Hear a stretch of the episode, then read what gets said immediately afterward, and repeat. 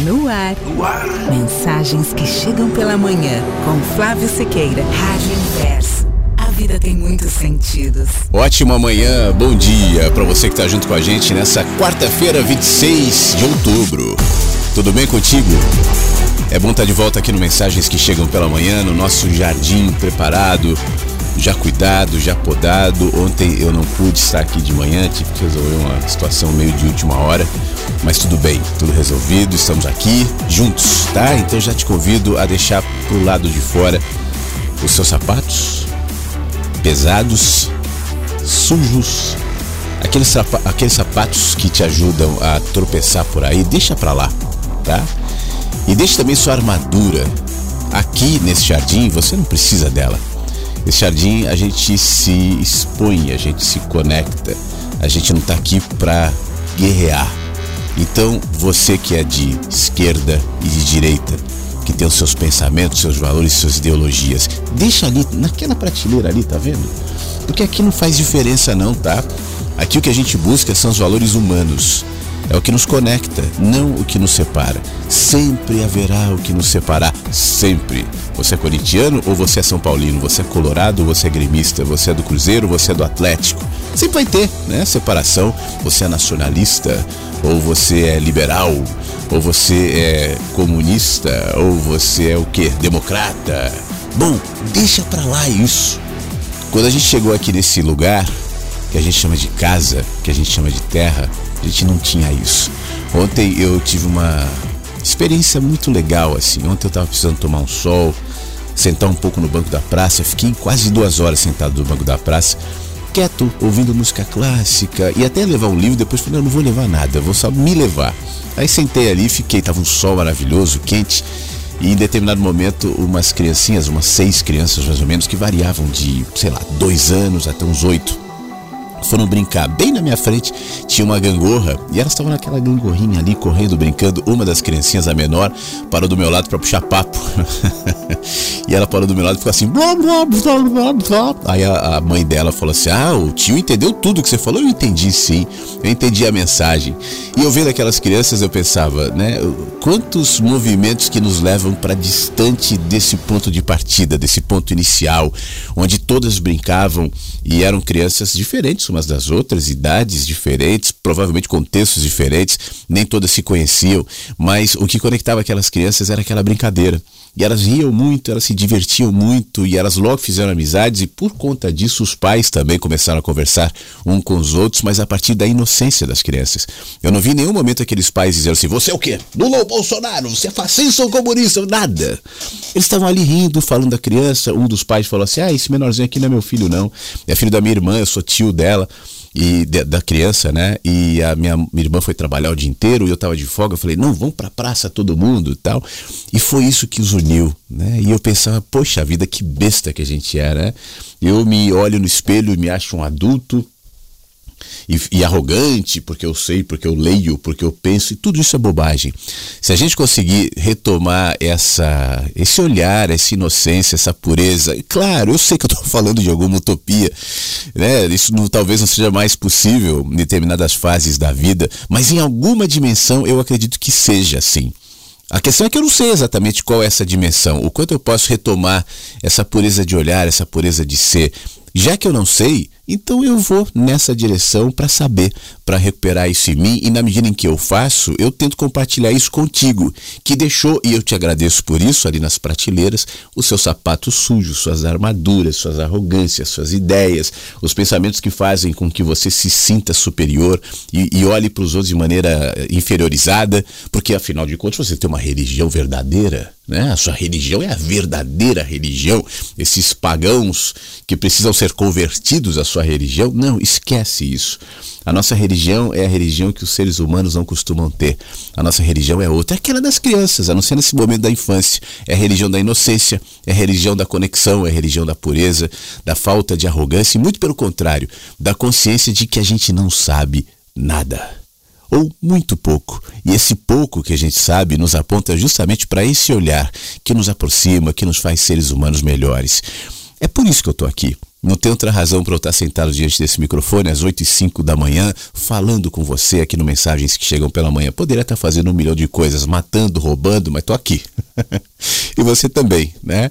Então vamos aproveitar esse tempo juntos para a gente melhorar. É, e se o que eu proponho é uma utopia, e eu admito que seja, mas o quanto a gente pode se aproximar dessa utopia? Você sabe aquela referência de utopia que eu tenho? A utopia é utopia, a gente não vai chegar lá né? É um lugar que não existe. Mas ela é um horizonte, é como horizonte. E o horizonte também representa isso. Vá em direção ao horizonte, a gente vai. Quanto mais a gente se aproxima do horizonte, outros horizontes aparecem. Mas uma mágica acontece. Os cenários vão se renovando. O horizonte não é um ponto de chegada. Ele não está lá para eu alcançá-lo. O horizonte está lá para eu me movimentar em direção a ele. E nesse movimento é que a vida acontece. As utopias, da mesma maneira, eu não vou voltar completamente à pureza, à liberdade, inclusive, de uma criança. Eu imagino, né? Se bem que nossa vida, às vezes, quando a gente vai ficando velho, velho, velho, velho, a gente vai voltando a ser criança. Mas, de qualquer maneira, acaba sendo uma utopia. No entanto, em, ao me dirigir é, a esse horizonte, essa utopia, tantos, tantas coisas vão acontecendo, tantos cenários vão se movimentando, e é isso que eu estou propondo para mim e para você. Tá bom? Vamos falar você vai interagir comigo hoje ou você vai ficar aí quietinho e quietinho, hein? Em cima da árvore, ali olhando? Não. Chega perto. Você que deixou os seus sapatos e as suas armaduras pro lado de fora, chega perto, interage, eu quero ouvir sua voz, eu quero saber o que você está pensando, quero saber onde é que você está, como é que está o tempo, onde é que você está, que cidade você está. Eu já vi que tem várias cidades aqui conectadas. Muito obrigado a todos. A você que está em. Deixa eu dar uma atualizada aqui. Eu sei que tem muitos países também, além do Brasil, obviamente, onde a audiência do Mensagem Cívico pela manhã é muito maior. Mas temos gente agora na França, no Reino Unido, na Alemanha e nos Estados Unidos. Bom dia para você que está em outros continentes com saudades de casa, ouvindo a rádio em português e o mensagens que chegam pela manhã. Quero logo de cara, antes de tocar a primeira música, que é uma música que está entrando hoje aqui na programação, que eu quero te apresentar, mas deixa eu mandar bom dia para você que está em Ribeirão Preto, no Rio de Janeiro, São Paulo capital, Porto Alegre capital do Rio Grande do Sul, Belo Horizonte capital de Minas Gerais, Itacoaquecetuba, Curitiba capital do Paraná, Itapema em Santa Catarina, em Lavras, Minas Gerais, em Telemaco Borba no Paraná, Campinas, Granja, no Ceará, São Luís do Maranhão, Cascavel, no Paraná, Araçatuba, em São Paulo, Bagé, Rio Grande do Sul, Rio de Janeiro, São Carlos, uh, em Carapicuíba, Itatiba, Joinville, Canela, Cuiabá, Brasília e Aí tem as cidades aqui de fora, Londres, Washington, enfim. Bom dia para você, muito obrigado. Dá seu alô, viu? Que eu vi que você tá aqui, né?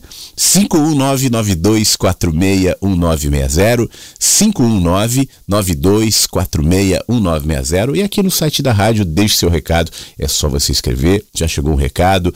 Eu quero agradecer às pessoas que estão escrevendo, interagindo. Daqui a pouco a gente vai conversar. Vamos ler, vamos ouvir poesia, aquilo que a gente faz sempre. E vamos, e vamos ouvir música também. Eu achei essa música muito linda e muito provocadora. Eu, antes de começar o programa, eu procuro ficar pelo menos uma hora aqui sentado, me concentrando, respirando, lendo. Às vezes eu fico puxando umas músicas, ouvindo a rádio. É bom, eu gosto de entrar nesse ambiente da rádio antes de entrar no ar. Às vezes depois eu saio do ar também e continuo aqui ouvindo a rádio e tal. Isso é muito legal. E essa música já botei no playlist da rádio que já começa a tocar depois do, do Mensagens, né? São os playlists que vão sendo atualizados tal. E eu achei essa música muito legal. Eu vou abrir o programa com o Estevão Queiroga, que pergunta o seguinte: quem sou eu? É linda a música. Ouve, presta atenção e a gente conversa já já. Quem sou eu? Quando as luzes do quarto se apagam, quem sou eu? Quando a voz da censura é calada, quem sou eu? Quando a mente revela os desejos que ela escondeu.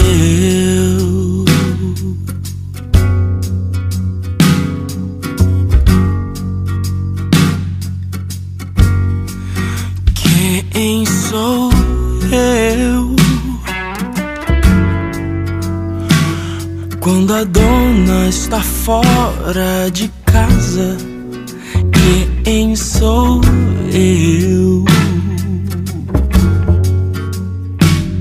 Quando eu penso que fico sozinho, onde está Deus?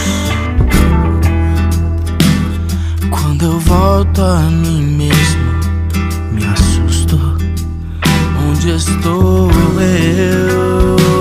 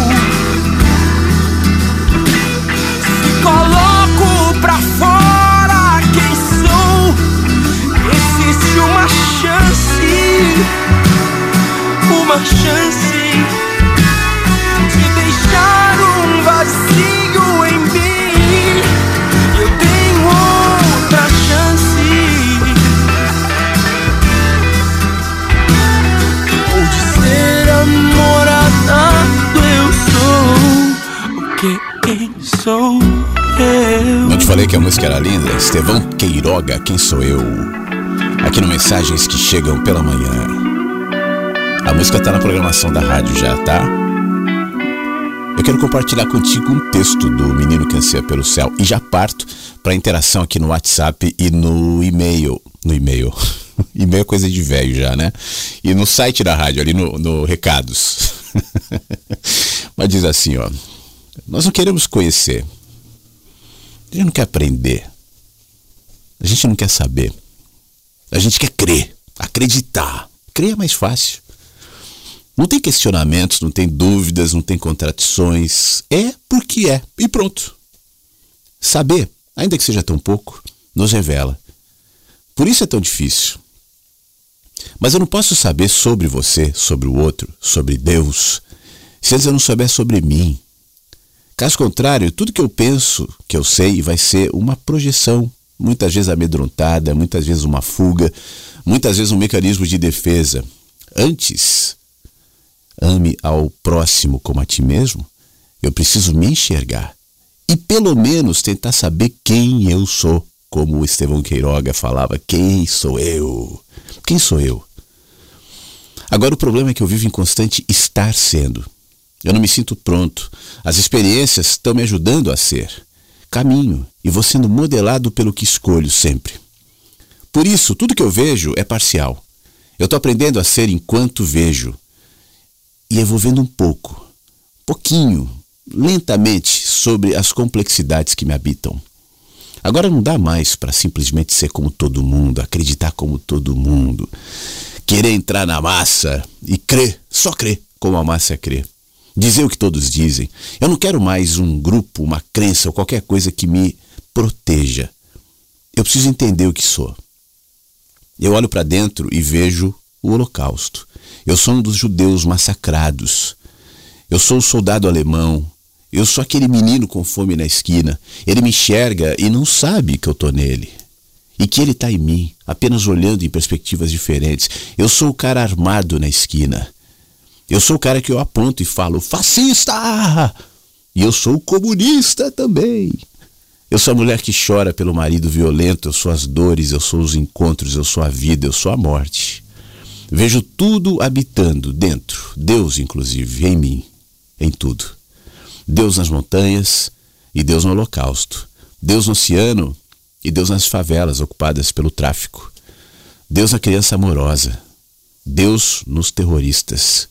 Selvagem fora do controle das minhas caixinhas que tentam explicações, que querem crer, domesticar, que fazem de tudo para limitar as previsibilidades, o que jamais, do que jamais vai ser previsível. Eu não posso entender Deus olhando para a história. Olhando de perto, olhando de perto vou ver muita complexidade, contradições que me inquietarão para sempre. E sob o olhar da consciência, as crenças muitas vezes se dissolvem e dói. Precisamos das caixas para nos proteger, claro. A gente precisa se proteger da luz que nos revela, machuca os olhos, expõe nossas ambivalências. Mas quem é que permite vasculhar-se? Esse se aquietará. Saberá que o mundo de fora reflete o mundo de dentro, sempre.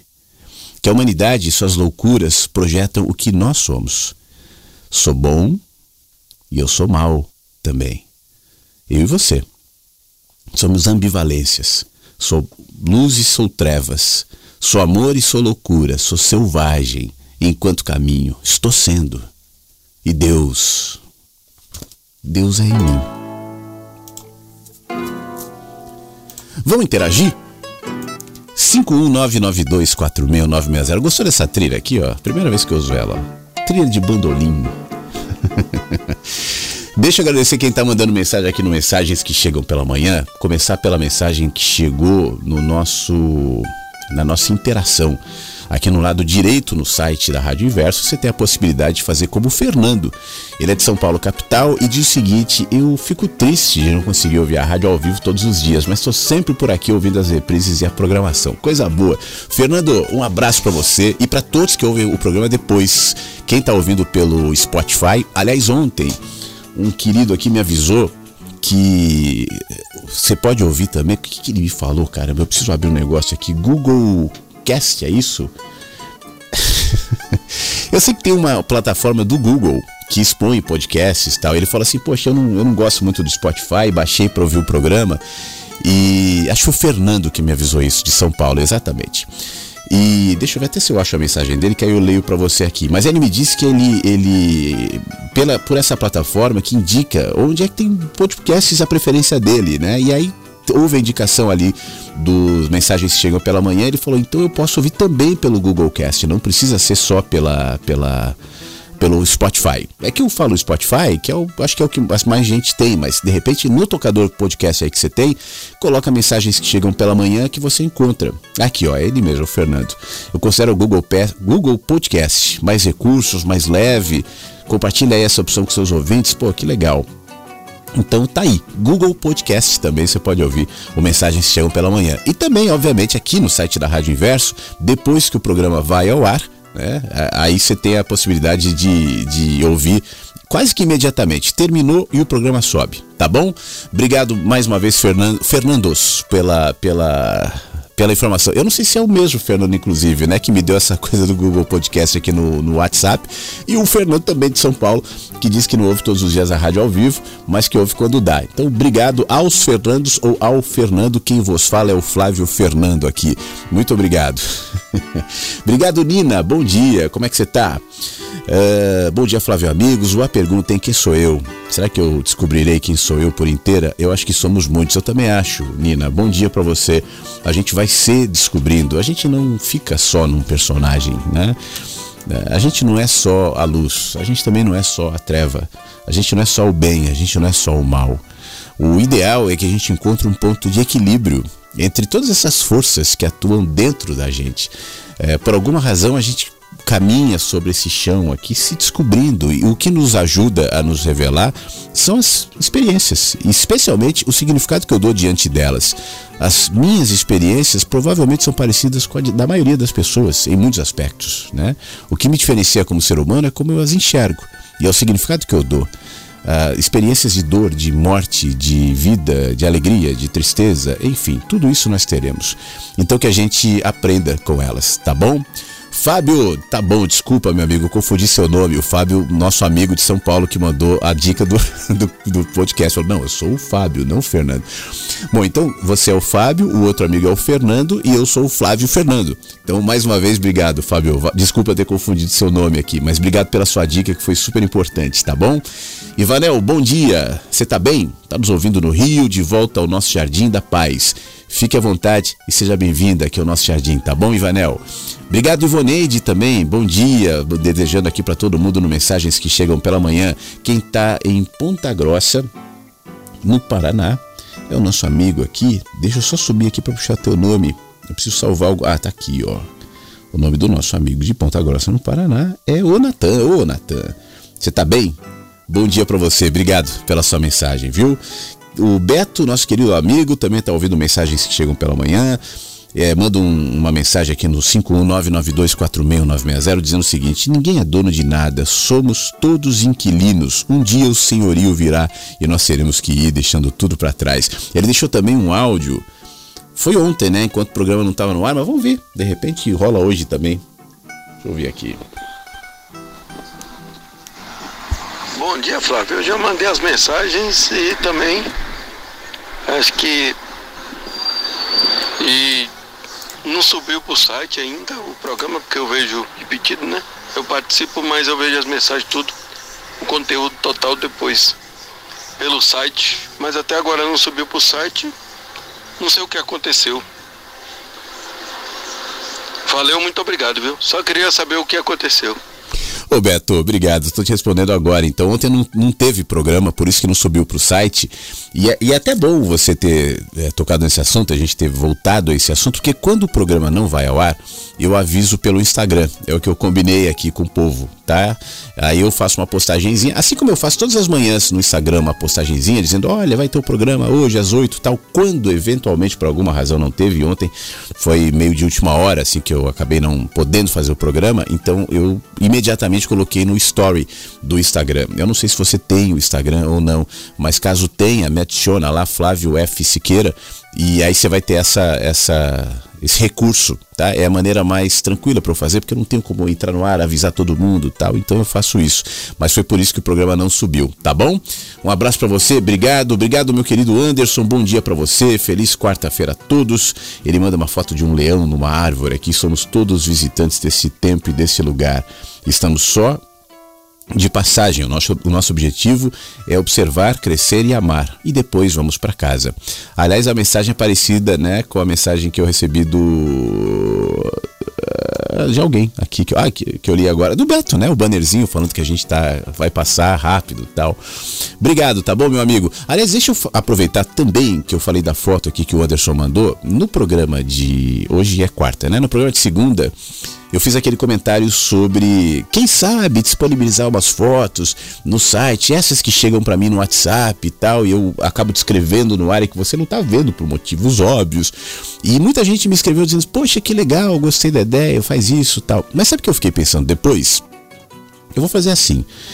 Eu vou usar esse, esse conteúdo, obviamente, repito, né? Quem me autorizar, não vou ficar jogando foto assim. Mas no grupo da rádio que vai rolar no WhatsApp depois das eleições. A eleição é domingo agora. E a informação que tem é que depois das eleições, os grupos de WhatsApp aumentarão a capacidade. O meu, a minha questão é que eu não quero ficar com mais de um, tudo bem, vai, no máximo dois grupos, tal, mas não muito mais do que isso, porque é complicado ficar operando, mandando mensagem para vários grupos, apesar de eu também não ficar mandando mensagem o tempo inteiro, né? De qualquer maneira, se aumentar a capacidade do grupo de WhatsApp, vai facilitar. E é isso que eu estou esperando, não só por conta da, da capacidade de pessoas, mas também por conta da cabeça das pessoas. Eu acho que não é um momento propício para grupos ou trocas de mensagens de, de, de WhatsApp porque você sabe, né? O que, que rola, o que, que dizem, o que, que querem. Até grupo de família, as pessoas estão brigando, se separando. Então deixa esperar esse momento turbulento, porque eu não quero contribuir com ruído e com turbulência. Turbulência. Eu vejo até no, no meu WhatsApp aqui as mensagens que chegam do pessoal que está nas listas tal. Eu fico recebendo às vezes mensagens de política, videozinho com fake news e, pô, ah, tudo bem, eu fico quieto ali, deixo, apago tal. Mas eu não quero ficar promovendo isso. Então vou esperar terminar as eleições, ver como é que fica, e aí sim, vai ser legal, vou poder me dedicar a esse grupo. Inclusive, ele já está pronto. Um deles já está com a capacidade, ele, ele levou o quê? Uma hora, duas horas para lotar. Eu avisei pelas listas, avisei pela rádio e lotou, e eu fiquei muito feliz com isso. E ele está lá, as pessoas estão lá, ele está quietinho. Daqui a pouco aumenta a capacidade, aí sim, aí eu vou criar o link do grupo, Aí eu aviso onde é que eu vou divulgar, de repente na rádio, de repente nas listas, não sei. E aí quem não entrou ainda vai poder entrar. E aí entre os conteúdos do grupo, de repente a gente pode fazer isso. Durante o programa, olha, chegou a foto aqui do Anderson. Vou mandar aqui no grupo para quem quiser ver, enfim, comentar. E é isso, né? Aí eu vou pensar melhor como é que vai ser esse formato. Tá bom? Então não, não vou botar no site da rádio não, mas nesse grupo para ter esse conteúdo a mais. É, aproveitando, né, para te avisar. Obrigado.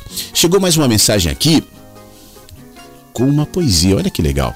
Vamos ouvir comigo? Bom dia, Flávio. Bom dia, Versos. Senti de vir aqui hoje nesse jardim trazer um poema da Lucilena Galvão. É uma forma de contribuir aí com o programa de hoje. Várzea. Nem rio e nem terra seca. Um pouco de um e do outro. Tal como diria Platão a várzea é às vezes vazia, e às vezes é ficar em frutos nos dias da nova estação. Em meio a águas ágeis e turvas, vive algo imerso em sombra e solidão. Pois, neste presente inundado, de expectativa e peso do passado, há que lutar para manter íntegro o grão. Se a água infiltra e fertiliza, bem mal se divisa agora só vemos que o tempo desliza por tempos em que a terra chora. Um dia, doar. Sobre a fome dos homens, jorrar. O intenso e pleno alimento. Seriam as dores dos demais momentos só o preço pago ao parto, ao germinar? Várzea da alma que sempre vivo, um tanto aflita, um tanto calma. Se és o que sou e o compreendo, eu o aceito pois, deste humus que cultivas em teu leito, já floresceram Babilônias e Egitos. E ainda que pobre e humilde para tanto, será através deste teu fértil pranto que narrarei ao tempo o meu próprio mito. É de viver, dividir, é de se ver, se orgulhar, a cada ser um pouco de si, a cada qual um pouco dar florescer, invadir, se permitir, deixar levar, recomeçar e construir, fechar os olhos e enxergar a vida que todo dia nasce dentro de si e morre se não quer deixar sair. É feliz quem sabe ser o que se é com todos os defeitos, com todas as verdades. É feliz quem sabe ser feliz.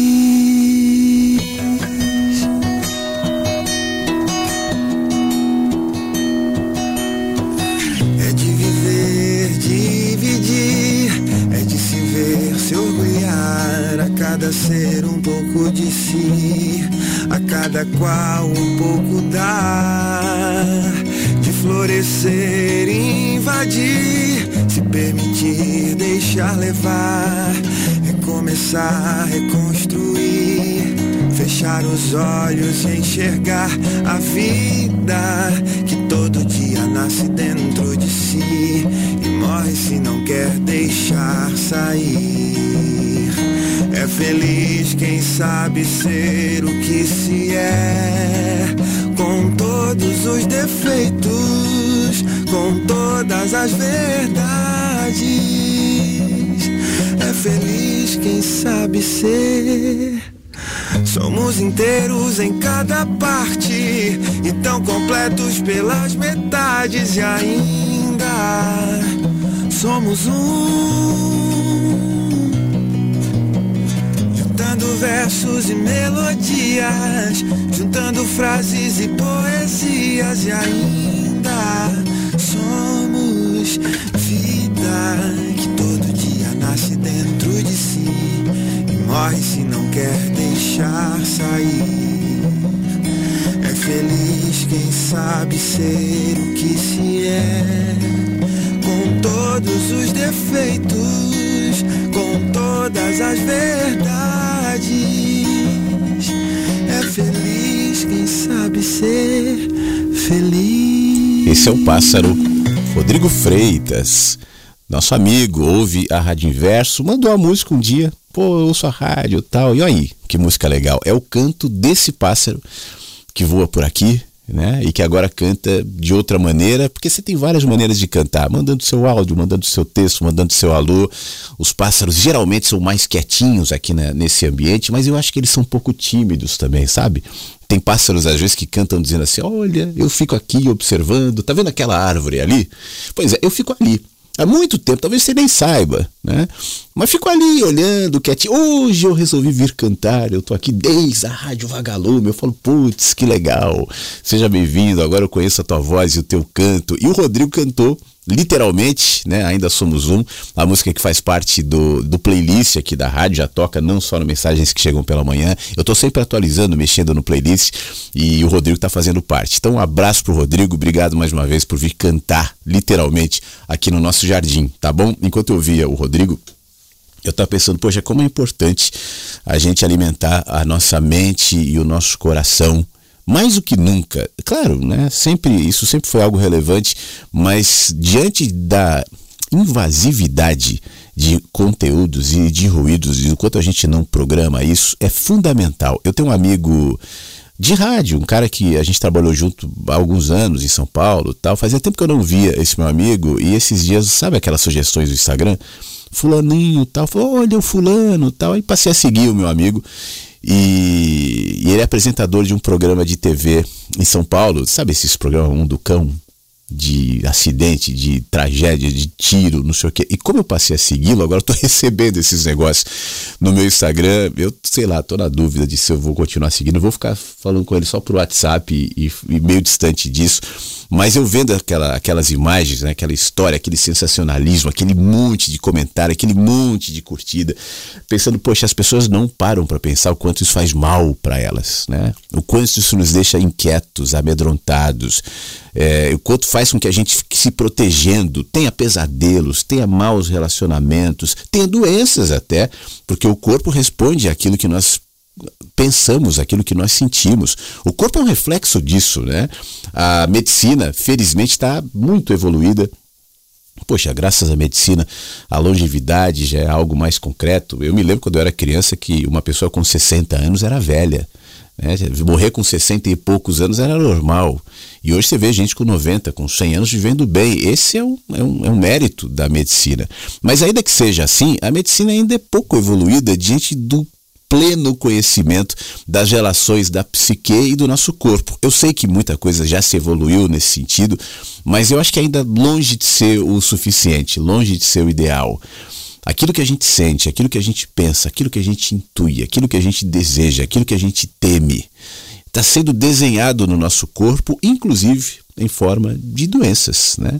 Então, por isso, nesse jardim, a minha intenção é sempre trazer bons alimentos para que a gente esteja em paz e para que a gente enfrente o dia. É claro que isso não vai necessariamente modificar as experiências que você vai ter, boas ou ruins, positivas ou negativas. Eu não tenho nenhuma interferência, nenhum poder diante disso, nem, obviamente, em relação às minhas próprias.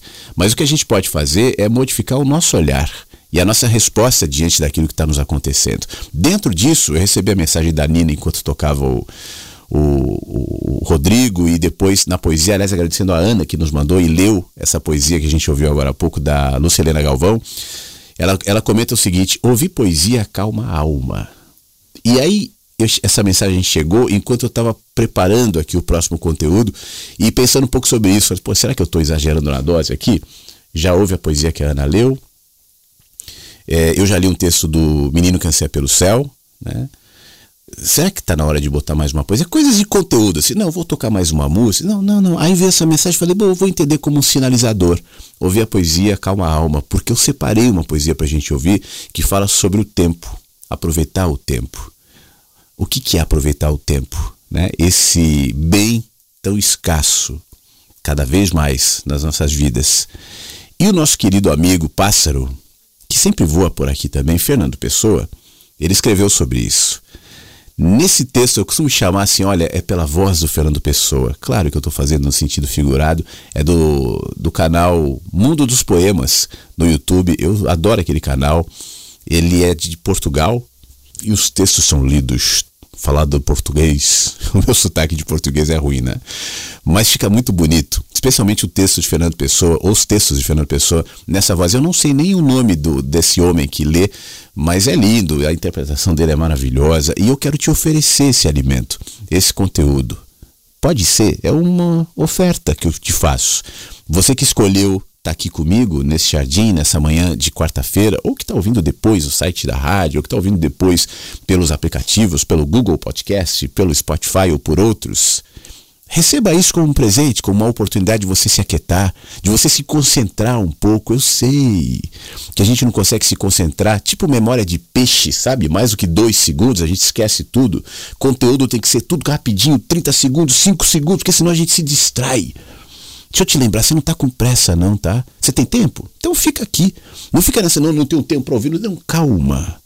Descondiciona a sua mente, aquiete-se. Para de ficar aceitando ruído e correndo para cá ou para lá sem se concentrar nada. Para.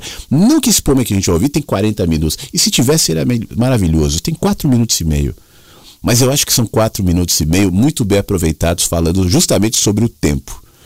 E eu te convido a prestar atenção e se alimentar aqui, ó.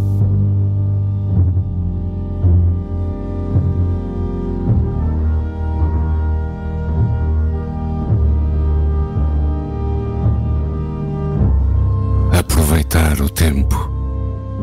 Mas o que é o tempo que eu aproveite? Aproveitar o tempo. Nenhum dia sem linha. O trabalho honesto e superior. O trabalho a Virgílio, a Milton. Mas é tão difícil ser honesto ou superior tão pouco provável ser Milton ou ser Virgílio.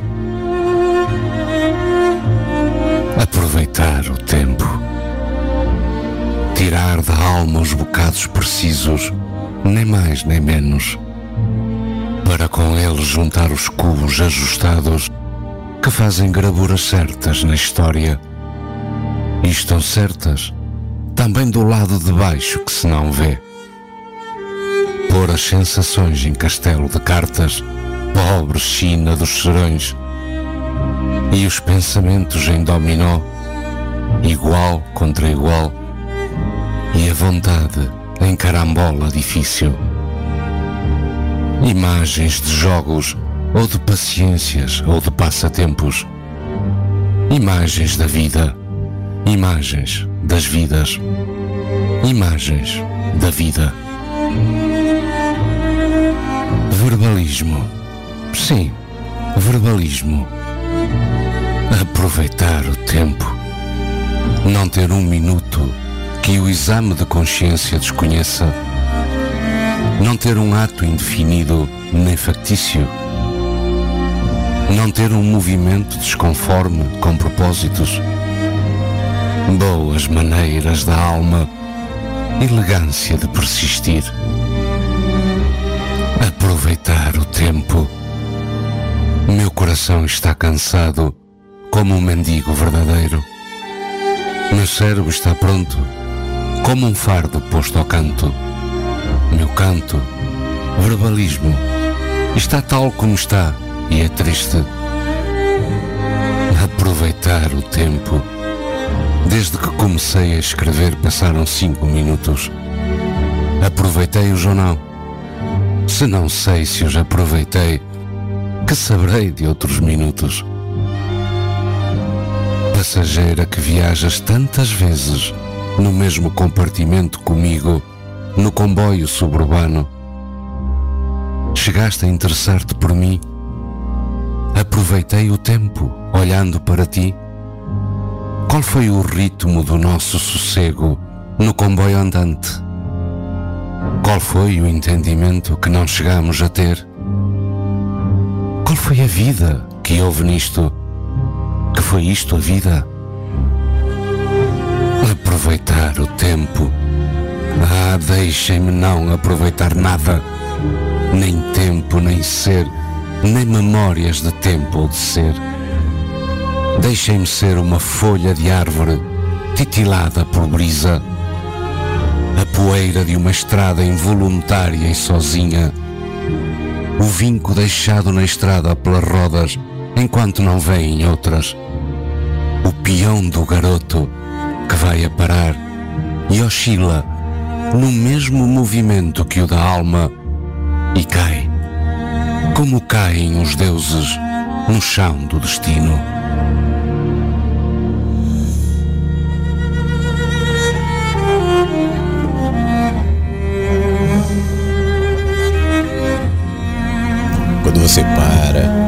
Respira, presta atenção, você muda de perspectiva.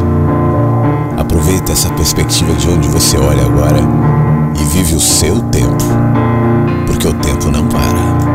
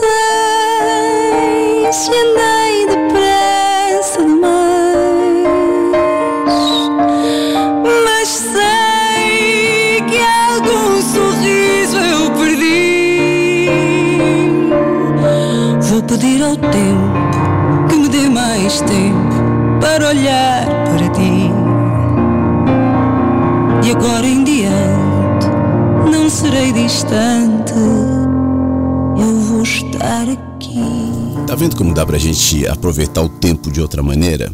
Nesses últimos minutos, entre o Fernando Pessoa, a Marisa, você não fez do seu tempo uma outra dimensão, olhou a partir de outra perspectiva e não se sente diferente por conta disso? pois é, isso não é a mágica da, do Fernando Pessoa ou da Marisa propriamente. É a mágica tua que em determinado momento se disponibilizou para viver o seu tempo de outra maneira Tenta fazer isso ao longo do dia, tá? Não necessariamente com esses conteúdos. Bom, a rádio está aqui 24 horas, mas com aquilo que você pensa, aquilo que você sente, dá uma policiada até na, na, na sua impulsividade. A gente está vivendo um fim, fim de semana agressivo, né? Até domingo vai ser agressividade, sangue escorrendo para tudo que é lado.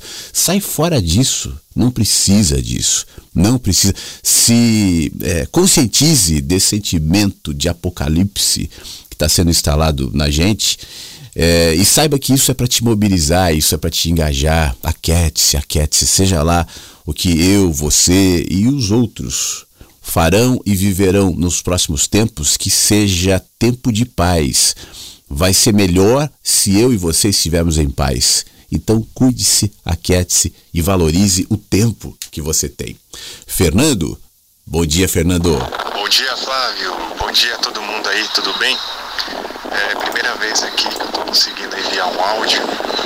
É, tenho conseguido escutar o programa todos os dias ao vivo, mas sempre na reprise eu tô, eu tô pela rádio. É, quero mandar um bom dia aí para todo mundo.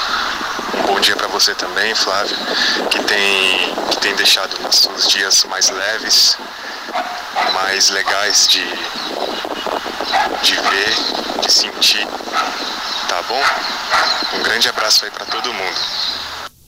Ô Fernando, que coisa boa. Ele manda até uma foto aqui. Essa iria para o nosso grupo, né? Quando o grupo começar, eu vou compartilhar. Ele manda a foto da estação Autódromo e de Interlagos, em São Paulo, onde ele está agora, no metrô, ouvindo a Rádio Inverso. E essa, esse esse cenário que acompanha sua voz compôs também aquilo que você disse, Fernando. Achei muito legal o, o cachorro latindo, o vento, né? Coisa boa, vento. Sabe? Eu contei, né, que eu estava ontem sentado numa praça durante um bom tempo. Se bobear, hoje eu vou conseguir fazer isso de novo.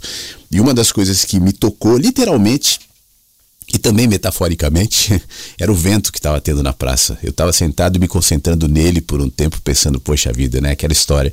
A gente nem percebe o vento, mas de onde ele vem? Eu, eu olhava para o céu azul e me lembrava, como eu sempre faço, que a gente está vivendo numa bola boiando no espaço. Né? A gente está exposto a um cenário aqui, mas a gente está fora, a gente está boiando. Eu não sei o que é o espaço, ninguém sabe, ciência não sabe. Está boiando aqui no meio dos cometas, dos planetas, o que isso significa, né? E o vento, o clima tem a ver com isso, tem a ver com as marés, tem a ver com movimentos aclives e declives. Tudo isso vai gerando vento que eu não sei de onde é, de onde vem e para onde vai, mas ele passa e me toca. E aquele vento que me tocou foi para onde? Quem vai tocar? O que vai, de onde vem? Quem já tocou? Né? E esse barulho de vento, enquanto você falava, ele, ele compõe esse cenário. Então, muito obrigado por compartilhar isso com a gente, tá bom? Boa viagem aí na estação. Você já deve ter saído da estação Interlagos agora, está seguindo adiante. Boa viagem, que bom saber que você escolheu viajar aqui nesse jardim, aqui na Rádio Inverso e compartilhar um pouquinho do seu momento com a gente. Obrigado. Bom dia, Flávio. Bom dia, Inversos. Passarinhos aqui desse jardim do meu amigo Flávio. É, passando aqui para dar um bom dia para todo mundo falar que Estou em Brasília, um dia de sol, vai ser mais um dia de calor aqui. E eu não sei vocês, se vocês estão com a mesma sensação que eu, eu não, não vejo a hora dessas eleições acabarem e a gente voltar a ter um pouco de paz e tentar, né? Ter um pouco. Porque eu, eu, eu tenho me sentido assim, eu, eu tenho tentado não entrar né, nessas discussões de lado, né? Nem ficar defendendo um lado nem outro. E, mas, cara, eu não sei vocês, eu me sinto assediado sabe? É, é, o tempo todo. Então eu tô me livrando disso e aí vem uma notícia e aí eu quero saber e aí eu quero me manifestar. E aí essa questão, né, de se acalmar, de ter paciência, de, de não ficar tão ansioso com os acontecimentos, deixar as coisas acontecerem e estar tá mais tranquilo, a gente está muito melhor preparado pro, pro dia a dia, né? Então é isso aí, meu amigo Flávio. Forte abraço para você e para todos aí que estão ouvindo a Rádio Inverso. Bruno, muito obrigado, meu amigo. Um abração para você também. Você sabe quando eu falo sobre isso, né? É, esses tempos, eu concordo contigo, eu acho que tem muita gente, inclusive eu, louco para que isso acabe logo. Mas é, eu não estou falando aqui sobre alienação, tá? Não estou falando aqui, ah, fica distante, não, não opine, não vote, não se meta. É claro que cada um vai agir conforme a própria consciência, né? E eu acredito muito que a maioria das pessoas que estão aqui são pessoas que refletem, senão não estariam aqui, né? Que estão a fim de se posicionar, independentemente se é na eleição ou na vida de maneira geral, a partir de um processo de consciência. Então, diante disso, é, não me cabe aqui. Eu não, eu não faço isso nem com meu filho, né? Ah, faça isso, faça aquilo, vote assim, vote assado. É sempre um processo de consciência. Mas o que eu sugiro a todos que me ouvem é que, independentemente de qual seja a sua escolha, de qual seja a sua opinião, enfim, faça isso de um lugar de paz. Alguém pode me contra-argumentar, mas como diante disso, diante daquilo, diante dos problemas, diante, diante, diante, tudo bem, mas esses diantes e esses problemas em níveis diferentes sempre aconteceram, acontecem e certamente continuará acontecendo. A gente vive num mundo com muitos conflitos e com muitos dilemas e que está mudando muito rapidamente. A possibilidade de comunicação que a internet trouxe, modificou uma série de instituições, uma série de perspectivas. Essa luta que hoje, por exemplo, está se travando com a fake news, sem saber exatamente o que é, como travar, como fazer, cometendo excessos ou não, é tudo sinal de um tempo em completa e drástica transformação para que as pessoas se mantenham engajadas, porque esse é um componente importante nesse novo tempo, é, elas precisam se mobilizar. E hoje em dia, paixões, ódios, guerra, isso é o material de trabalho. Então, não pense que terminando as eleições isso vai acabar.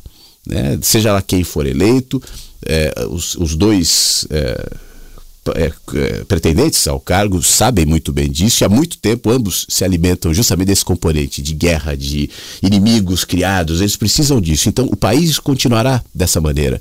Cabe a mim me aquietar.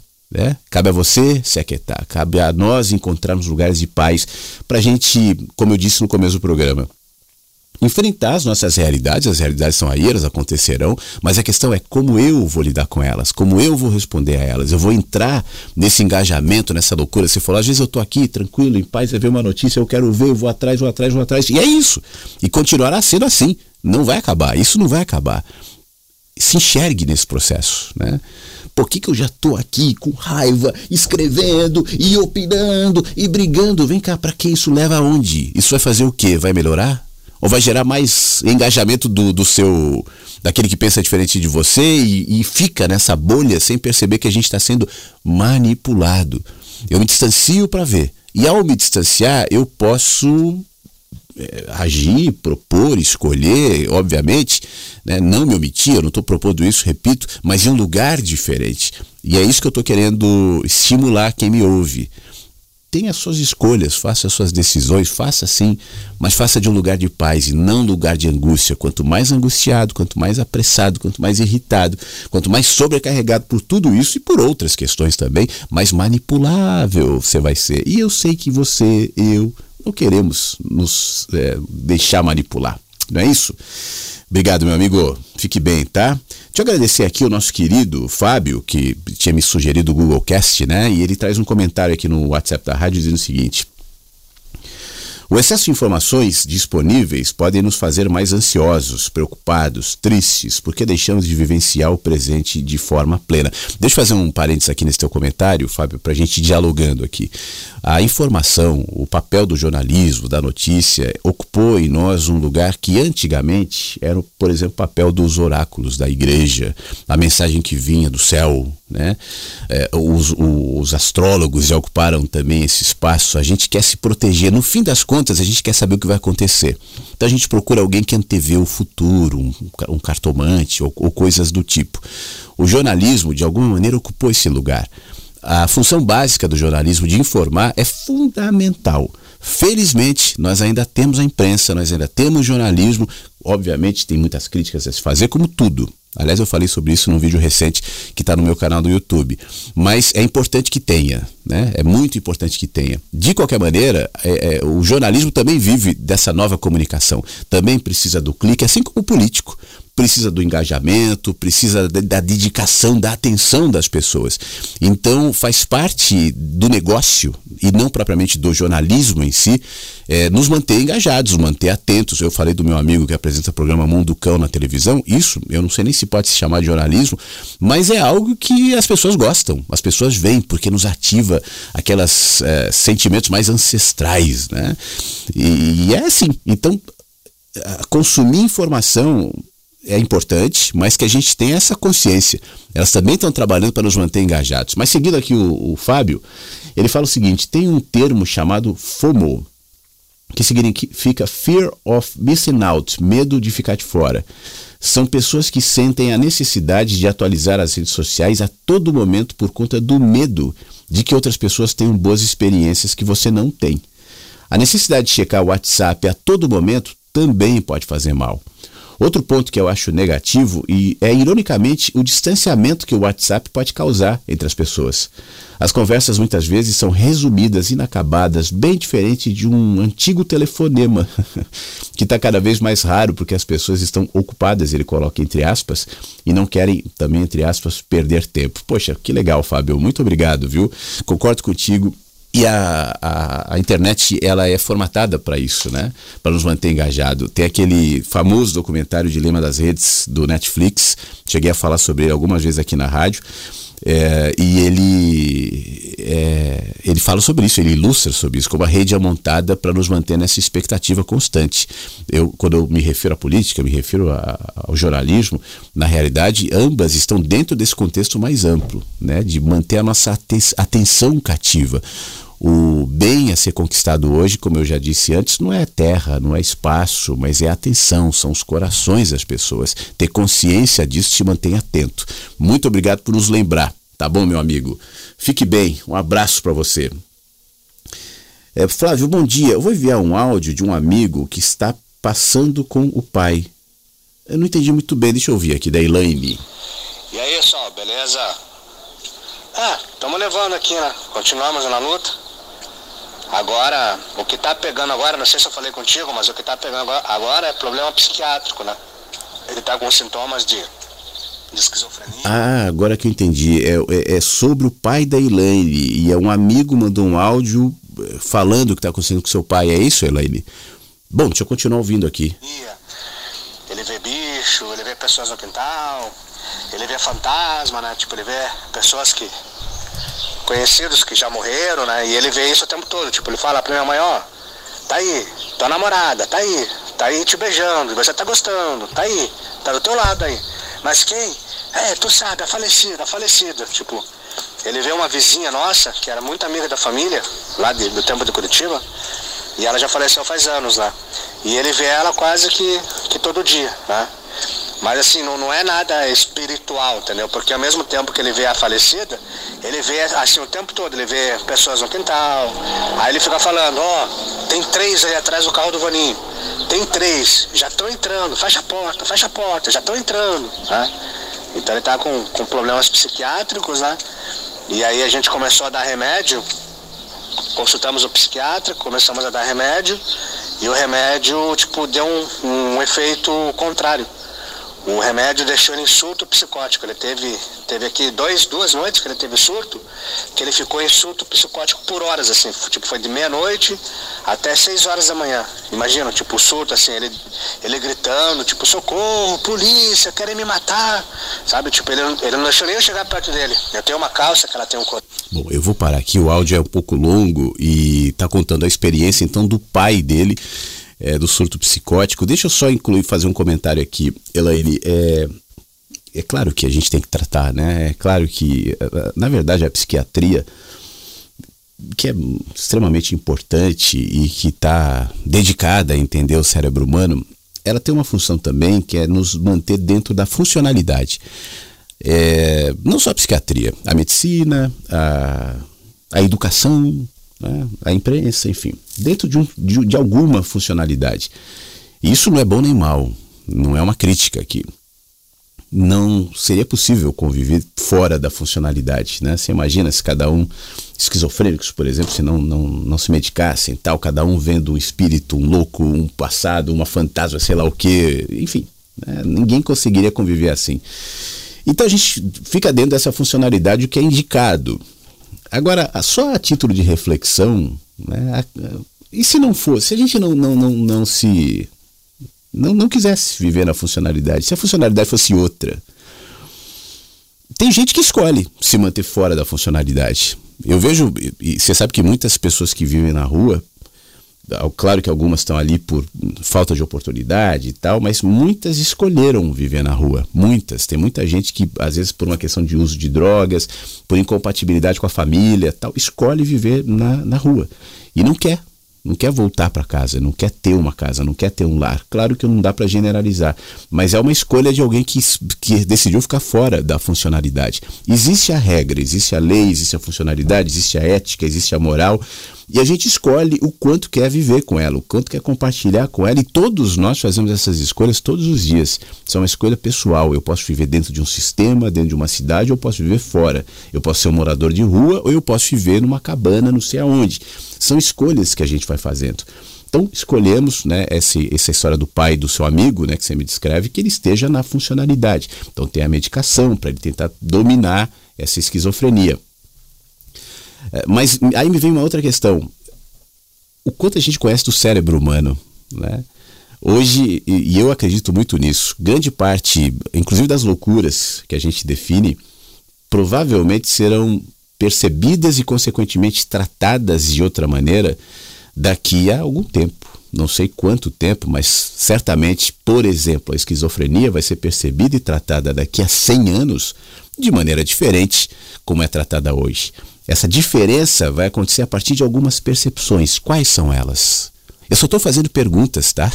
Eu não estou definindo aqui porque eu não sou psiquiatra, não, não tenho conhecimento sobre isso, mas eu sempre me inquieto diante, por exemplo, da própria loucura, porque eu vejo pela loucura, não a loucura mental, cerebral, mas até a loucura de olhar, né? Quando a gente fala, estamos vivendo em tempos turbulentos, difíceis, vamos manter a paz, isso para muita gente pode ser interpretado como loucura, como alienação. Porque de alguma maneira, quando você percebe assim e prega dessa forma, você está anti-sistema. O sistema de hoje te coloca em polos, te divide e faz com que você entre na bolha e acredite que aquela bolha é a realidade. Quando você se distancia disso, você não entra nesses sistemas, você sai dessa funcionalidade que, para, como eu dizia agora há pouco, para o engajamento da, do jornalismo, da política, é fundamental. Então você de alguma forma também é interpretado como louco, né? E aí existem as sanções sociais, os xingamentos, os distanciamentos, ou por exemplo, as pessoas às vezes me falam assim: "Poxa, eu vejo você, seu canal no YouTube ou a rádio, poderia ter tão mais acessos, que coisa". Eu falo: "Mas não, nunca vai ter. Isso não é para ter tantos acessos assim, isso não é para falar para as massas, porque senão eu teria que me adequar e dar às massas o discurso que elas querem. As massas querem determinado discurso. O que a gente faz aqui é antifuncional em relação ao pensamento de massa Então também, de alguma maneira, entra numa categoria de loucura. Mas enfim, isso aqui é só minha loucura. São só questionamentos diante disso.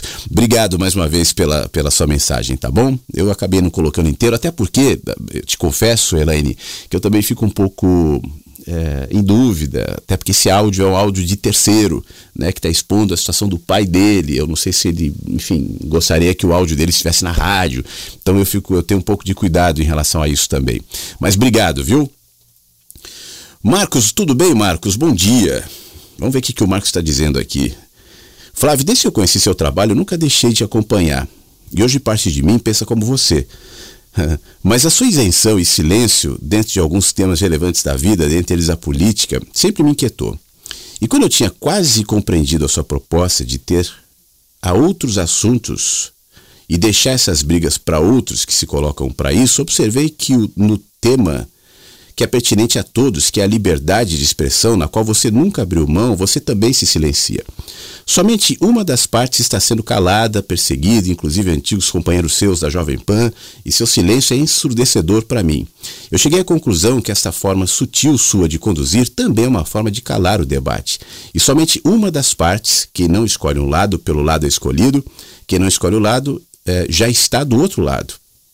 Por que tanta busca de conhecimento e reflexões para, no momento importante, o que precisamos de lucidez para decidir, resolvo calar o debate de uma forma disfarçada? Isso tudo acontecendo e eu aqui, na praça, dando milho aos pombos. Liberdade de expressão, esse é o tema. Esquece da política. Você é muito querido por mim, sempre independente independentemente né, de qualquer posicionamento. Mas eu sou provocador. Abraço, amigo, diz aqui o Marcos. Marcos, meu amigo, um abraço para você. Eu sei que você é bolsonarista, ou pelo menos tem esse olhar de comprar as ideias, bolsonarismo tal, e não é o meu caso. E eu também não sou petista. É, acontece o seguinte. Eu estou usando essa coisa do bolsonarismo e do petismo porque assim ambos os lados compram versões prontas e essa versão pronta não me convence. Né? Eu acho que a questão não é liberdade de expressão que está acontecendo. É, existem questões muito mais complexas que estão acontecendo aí. Eu falava agora há pouco sobre um outro tempo de comunicação. As leis, por exemplo, de imprensa, as leis do próprio TSE, é, de identificar o que, era mentira, o que era verdade elas foram feitos, feitas num outro momento, num outro tipo de comunicação, numa outra realidade. O que está acontecendo hoje é uma tentativa de adaptação para excessos que ainda são incontroláveis e apressadamente. Dos dois lados, o que você simpatiza e o outro, se alimentam demais de falsas notícias tal. Você fala assim, existe uma, um descompasso entre um lado e o outro? Pode ser até que tenha mesmo. É, e aí não, não me cabe analisar. É possível, né? Eu não, eu, não, eu não confio, obviamente, na isenção dos tribunais e, do, e dos é, é, formadores de opinião, enfim. Mas é, me colocar num lado é alimentar um argumento que eu não que não me convence. que não me convence. A Jovem Pan, você dá esse exemplo, a Jovem Pan é muito querida para mim. É, ainda tenho muitos amigos lá. Trabalhei na Jovem Pan mais uma vez. Né? Quando eu vim para o Sul, eu ia voltar para a Pan pela terceira vez e vim aqui para o Sul para cuidar. Isso em 2009 da Jovem Pan local. Então, a Jovem Pan é uma empresa muito querida. Eu, quando sonho que estou no rádio, eu sonho que eu estou na Pan. Agora, isso não me faz é, perceber que a PAN comprou um negócio, né? Esse negócio de, de, apoiadores bolsonaristas, tal, isso é um negócio. A PAN comprou um negócio. O que está vendo ali não é bem censura. Se você for ver de perto, inclusive o que foi é, decidido, não necessariamente uma censura à rádio. Claro que a rádio está vendendo isso, está se beneficiando disso, faz parte do jogo, né? Mas eu não vou entrar nesse jogo. Entende? Eu falo sim de liberdade de expressão, só que eu falo de um degrau acima. Eu falo, eu falo aqui da, da liberdade de opinião e de posicionamento, e é algo que você não entende, né? Você já me questionou isso mais uma vez. Você não se posiciona. Você não consegue entender, Marcos, que essa é a minha posição. Eu acho que isso ilustra o que está na cabeça de, da grande maioria da massa. Né? O que, que a massa pensa? Posição é se posicionar conforme eu, eu, eu acredito ou se posicionar no antagônico ali para eu poder te atacar. Mas eu sei onde você está. A minha posição não é essa. e por mais que gente querida como você tente me puxar para as massas, para que eu tenha opinião das massas, não é a minha. E essa é a minha posição. Por isso incomoda. Se não fosse posicionamento, não incomodaria. Né? Então, meu querido, eu não vou ficar entrando nesses temas, não é a minha intenção. Mas somente para te responder e por respeito a você, essa é a minha posição. Então, se a minha posição é incômoda, é ruim, não é suficiente, beleza. né? Mas eu não vou alterá-la por conta dessa expectativa de grupos e de massas que querem alimento, alimento para os seus argumentos disfarçados de defesa da liberdade, defesa da democracia, defesa do não sei o quê, quando na realidade é só instrumentalização de discurso em nome de poder. É só isso, meu amigo, é só isso. Se você olhar de perto, você vai ver nas entrelinhas e nas entranhas uma outra realidade que os grupos não gostariam de ver. É mais fácil você falar ou eu defendo a liberdade, ou eu defendo a democracia, né? Ou eu tô contra o fascismo, ou eu tô contra o comunismo, e óbvio, tá bom. Fiquem nesses grupos. Não é o meu tá bom? E eu me manterei nesse grupo aqui onde estou me posicionando, mas não conforme a expectativa das massas. Marcos, um abraço, obrigado. Cristiano, bom dia. Flávio Versos, gerar raiva e violência é como ingerir veneno e querer que faça mal ao outro. Só faz mal a nós mesmos, que sejamos em paz e equilíbrio, mesmo diante do caos. Somos construtores de altares à beira do abismo. O ser humano prefere saber errado ou certo do que saber que não sabe. É, tem a ver com o que eu estava falando, Cristiano. Muito obrigado, tá bom? Um abraço para você. Ivoneide, bom dia. Tá ouvindo a rádio? Manda um abraço para todo mundo. Muito obrigado. É, quem mais aqui? Sheila, bom dia, Sheila. Lindo dia para todos. Estamos aqui no jardim. E ela, ela compartilha um texto da Helena Blavast, Blavastik. Ih, caramba, Helena Blavastik, que diz assim: Senhores, eu fiz apenas um ramalhete de flores escolhidas. Nele nada existe de meu, a não ser o laço que as prende. Rompei o cordão ou desatei o laço, como vos parece me parecer melhor. E quanto ao ramalhete de fatos, jamais podereis destruí-los, poderei ignorá-los e nada mais. Obrigado, Sheila, por trazer poesia, ar aqui para o nosso jardim. Tem mais mensagens chegando no 51992466960, mas eu vou tocar uma música. Eu estou em dúvida entre duas aqui. Eu vou, é, as duas propõem coisas legais, mas eu vou tocar uma que proponha paz e comunhão e conexão com a natureza e com a vida, para que a gente se posicione melhor. Cuida do passarinho e também da flor. Eles esperam pelo teu amor. Faz do teu lar se plante paz e comunhão. Para que brote e cresça mais viva a semente, para que a gente tenha o que colher.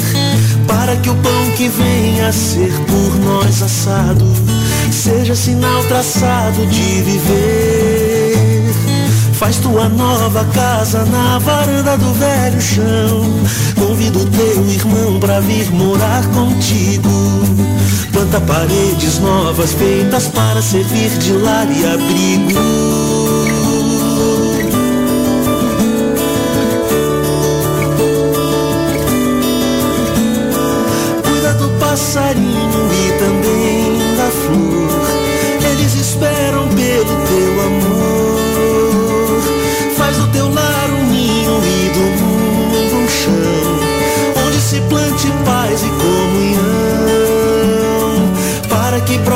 Cresça mais viva a semente, para que a gente tenha o que colher.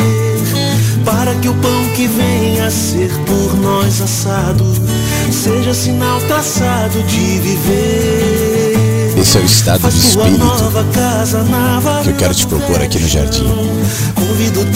Quando você olha ali para fora do jardim, tem chuvas, tem raios, tem trovoadas, tem temporais, tem zumbis, pra lá e pra cá. Faz um café gostoso. E tem gente é, impulsionando os, o povo ali, instigando em nome de valores respeitáveis e éticos. E a gente está vivendo nessa sociedade. A sociedade não é só esse jardim.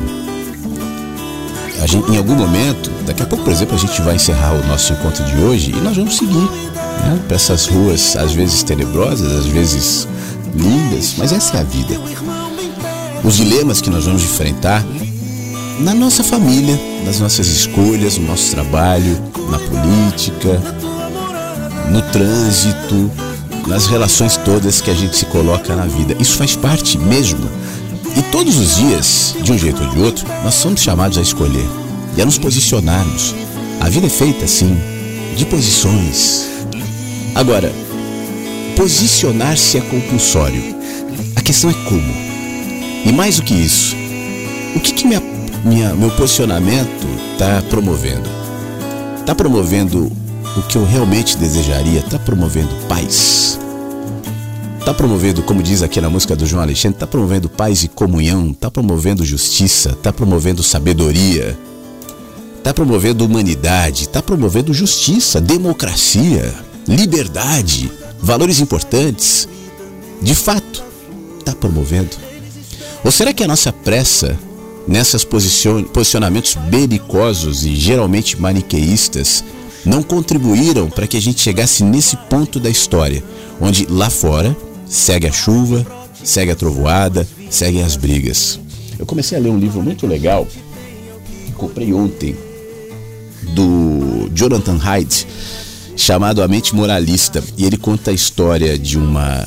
Na contracapa, ele começa falando né, da, da história de, uma, de um assassinato, de uma, um caos que houve nos Estados Unidos.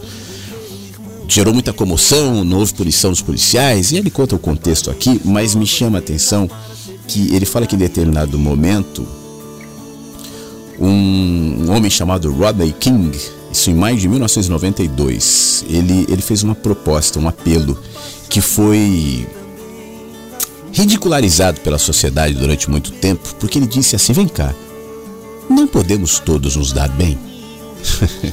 Foi essa a pergunta. E parecia de uma imensa genuinidade. Ingenuidade. Ingenuidade também, mas ingenuidade. Né?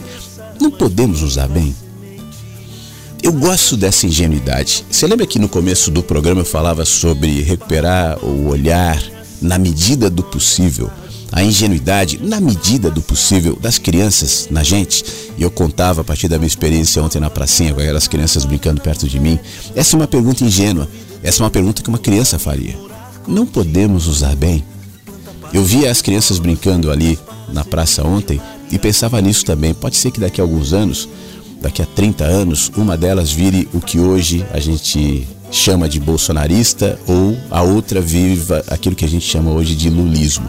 E elas comecem a brigar, querendo que uma ou outra se posicione, sem imaginar o que esse posicionamento gerará. E sem saber que esses posicionamentos demandados estão tão distorcidos, estão tão intoxicados, tão carregados de tanta manipulação, de tanta inverdade Será que eles vão comprar os discursos das massas? Ou será que essas crianças, assim como hoje se colocam aqui, continuarão sendo promotoras de jardins? É claro que a gente tem que se posicionar na vida. Obviamente que sim. Mas eu repito a minha provocação também. O seu posicionamento é gerador do quê? É só olhar. Você sabe aquela história? Foi Jesus, né, quem disse: Pelas, pelos frutos conhecereis. Pois é, eu acredito muito nisso que frutos né, o seu posicionamento promove? É fruto de justiça? Que bom. É fruto de equilíbrio? É fruto de bom senso? É fruto de sabedoria? É fruto de comunhão? É fruto de inclusão, de entendimento?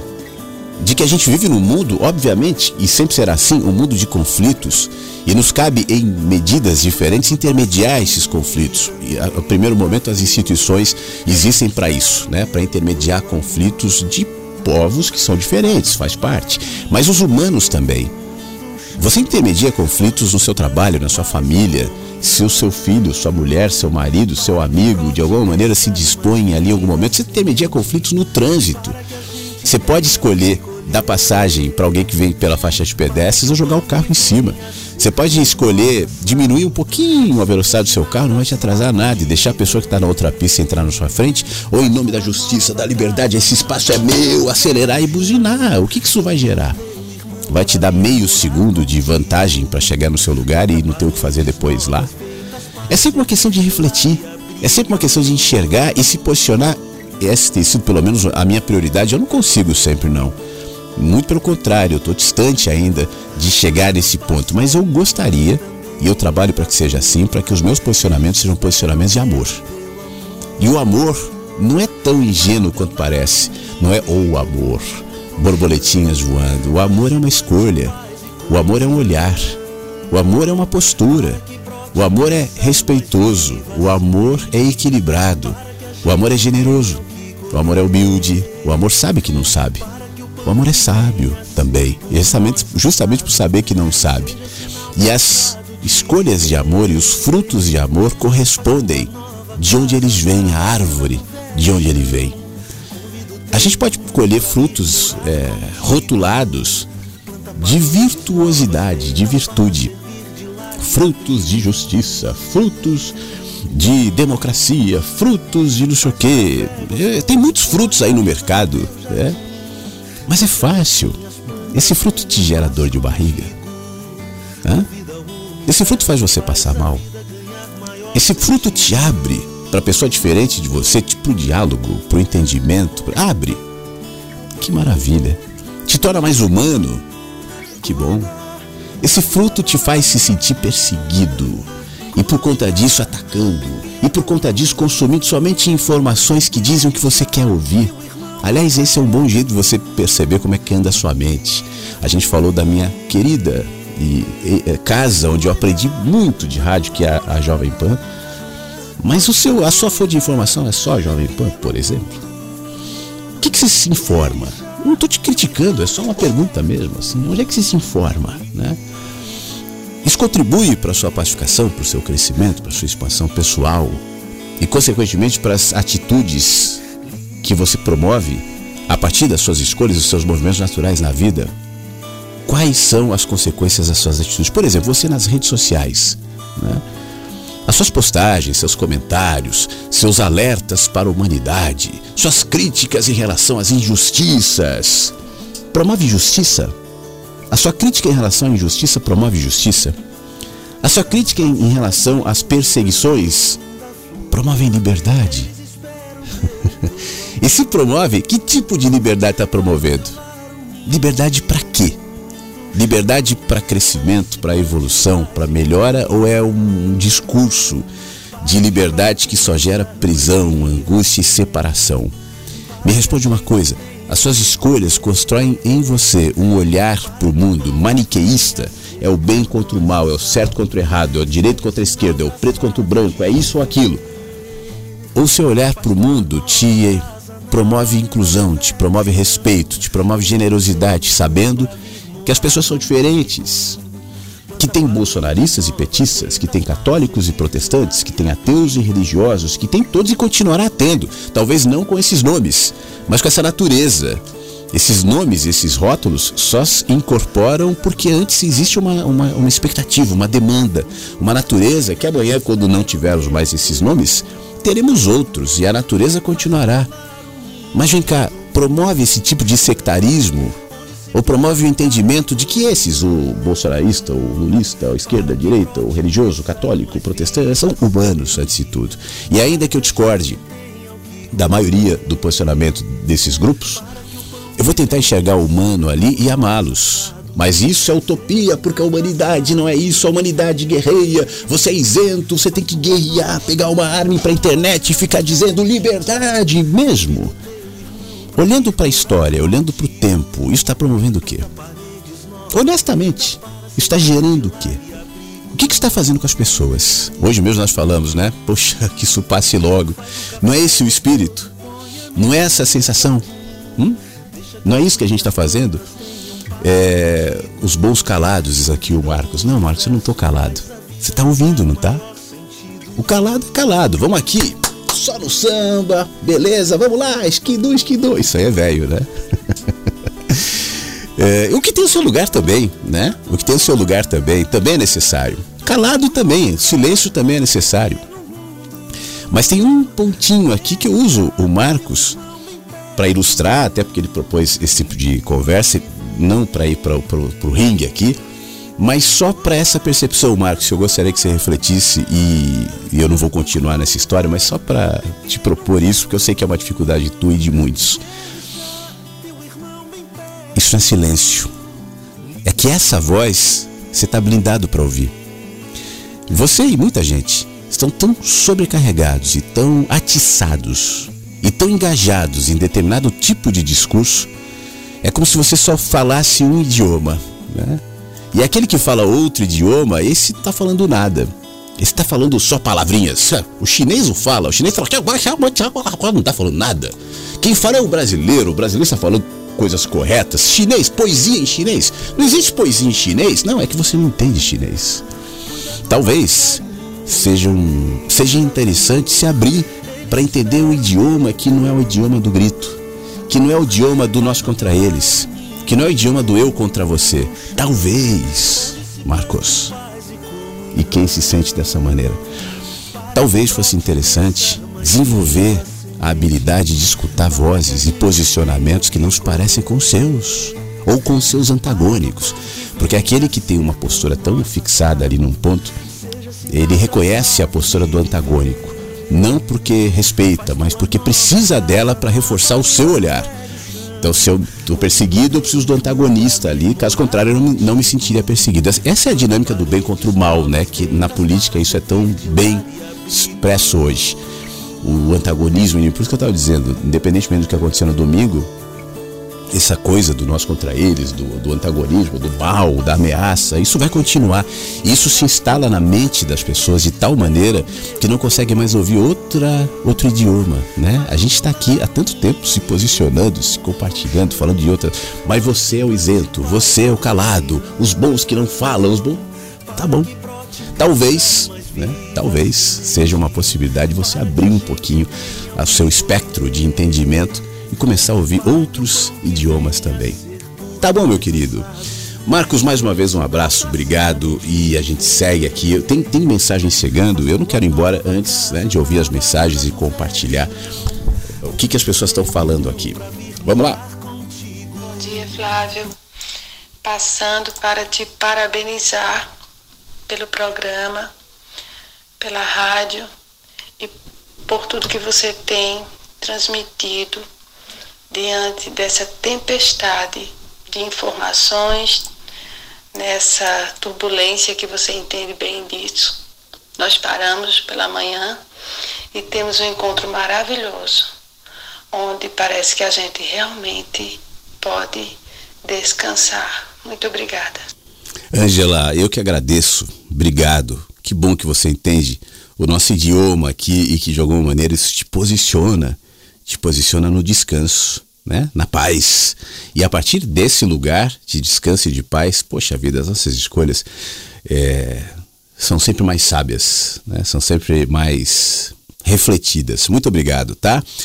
O Beto, ele mandou uma mensagem mais cedo.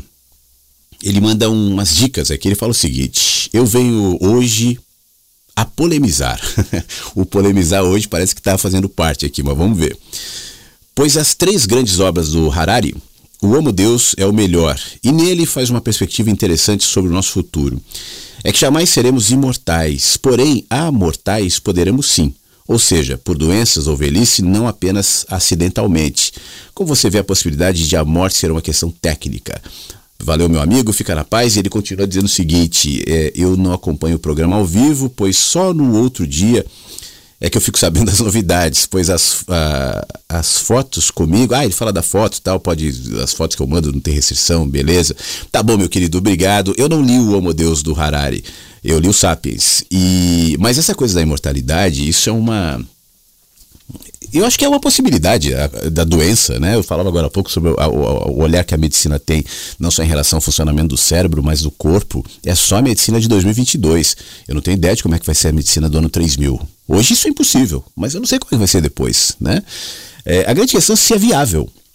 Talvez esse seja o ponto de partida para a colonização do espaço. Mas olha, sinceramente, eu, eu pessoalmente não vejo com bons olhos. Eu acho que o ser humano é um bichinho tão predatório, tão é, parece um vírus que vai destruindo tudo, que se a gente começar a colonizar os, o espaço, vai virar o quê? E para quê também? Né? Por que esse medo da morte? Por que essa tentativa de se tornar imortal para continuar produzindo o quê? Fazendo o quê? Propondo o quê? Por quê? Né? Vira uma angústia, porque a gente tem medo do desconhecido, a gente tem medo do fim, e é fim. Eu coloco uma interrogação aqui. Por que não deixar, e, e eu sempre prefiro isso, poxa vida, deixa a natureza se colocar, o fluxo natural das coisas. Então, se tecnicamente é viável, é, não penso na viabilidade na Terra planetária. Eu acho que isso vai gerar uma série de, de holocaustos, inclusive, porque vai ser necessário que a população se reduza, porque não tem como imaginar a população, a Terra sendo ocupada por todos os habitantes imortais. Não tem espaço, não tem comida, não tem, não tem terreno, não tem nada, né? Vai virar um caos nesse planeta. Então eu não gosto dessa ideia. Claro que isso é um, não é só um dilema técnico, científico, mas acima de tudo um dilema filosófico que pessoalmente eu, eu sou feliz de não, não precisar chegar nesse ponto e travar nesse, nessa batalha. Eu acho que se a gente entender a morte como uma um componente natural, né, um componente da vida, esse tipo de, de, de medo ou de expectativa é, é, acaba. Isso não quer dizer né, que a ciência não possa nos ajudar, enfim, tratando doenças, promovendo alguma longevidade com saúde, mas é, tem que ser assim. Né? Caso contrário, viver por viver, eu quero viver 5 mil anos, 20 mil anos, 30 mil anos, bom, para quê? Né? Como é que vai ser a humanidade com seres vivos há, há 30 mil anos? Eu acho que vai ser muito complicada. Inimaginável, assim, os cenários, mas não, não, não gosto, não me agrada. Obrigado, tá bom? Obrigado, Jussara. Deseja paz a todo mundo aqui. É, a Ângela também manda uma mensagem dizendo que vivamos mais esse dia com apetite de aprendizado, atitudes em sabedoria, com felicidade das crianças. Maravilhoso dia a todos nós. É isso. Essa é, a, é o objetivo aqui. José, bom dia, José. Tô na escuta, ouvindo a Rádio Inverso. Tudo de bom. Obrigado. Ana de Itapetininga. Bom dia, bom dia, Ana. Obrigado por ouvir mensagens que chegam pela manhã. Mais uma mensagem aqui. Bom dia. Muito bom programa de hoje. Ótimas explicações sobre o que está acontecendo com a população. Estou mantendo a cabeça em paz aqui. É o Marcos Cleto de Jacarezinho, Paraná. Mantenha-se assim, tá, Marcos? Mant... Não sai latindo com os cachorros. Sabe aquele cachorro que sai correndo atrás da moto? Não faz isso. O cachorro que vai correndo atrás da moto e eu que ando de moto, sei que isso é muito chato. Você encolhe o pezinho ali, acelera e dá uma raiva. Fala, por que, que esse cachorro quase me derruba aqui?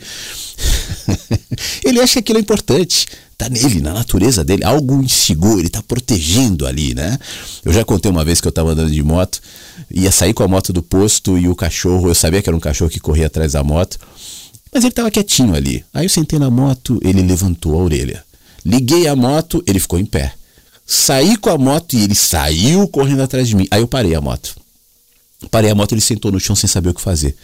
Aí eu fiquei olhando para ele, ele ficou olhando pro lado, disfarçando tal. Aí saí com a moto de novo, ele saiu correndo atrás de mim. É o instinto dele, né? E nós somos animais também, a gente não percebe. Aquele cachorro provavelmente estava lutando pela liberdade, pela defesa, pelo estava se posicionando, né? e vendo o outro cachorro ali quietinho, tal. Você não se posicionou com aquela moto, mas ele sabe que correr atrás da moto é só correr atrás da moto. Ele sabe que outras motos virão e talvez exista um outro jeito de se posicionar de uma maneira melhor. Um abraço, obrigado obrigado. Tony, fala Tony, bom dia. Bom saber que você está ouvindo mensagens que chegam pela manhã. Um abração para você, tá bom, Tony? Obrigado. Aqui também uma mensagem do nosso amigo, deixa eu ver seu nome aqui. É o Luiz Erasmo Souza.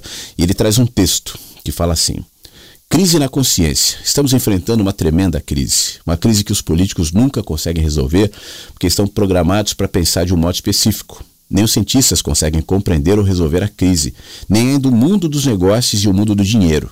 O momento decisivo, a decisão perceptiva, o desafio não está na política, na religião, no mundo científico, está na nossa consciência.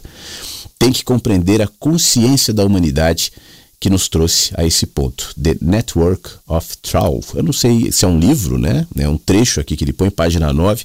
Mas, poxa vida, concordo absolutamente. Agora você repara, né, como o mundo é organizado pelas instituições, você fala da política e da religião, inclusive essas, mas não só.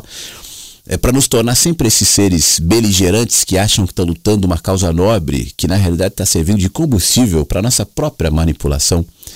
A consciência é o passo para trás e quando você dá esse passo para trás, aliás, eu até falei sobre loucura aqui, né? Você é visto como louco, isento. Os rótulos virão. É como a religião. Aquela pessoa que está envolvida naqueles ritos, naquelas ideias, naqueles preconceitos, muitas vezes, se distancia falando: vem cá, isso não está me batendo.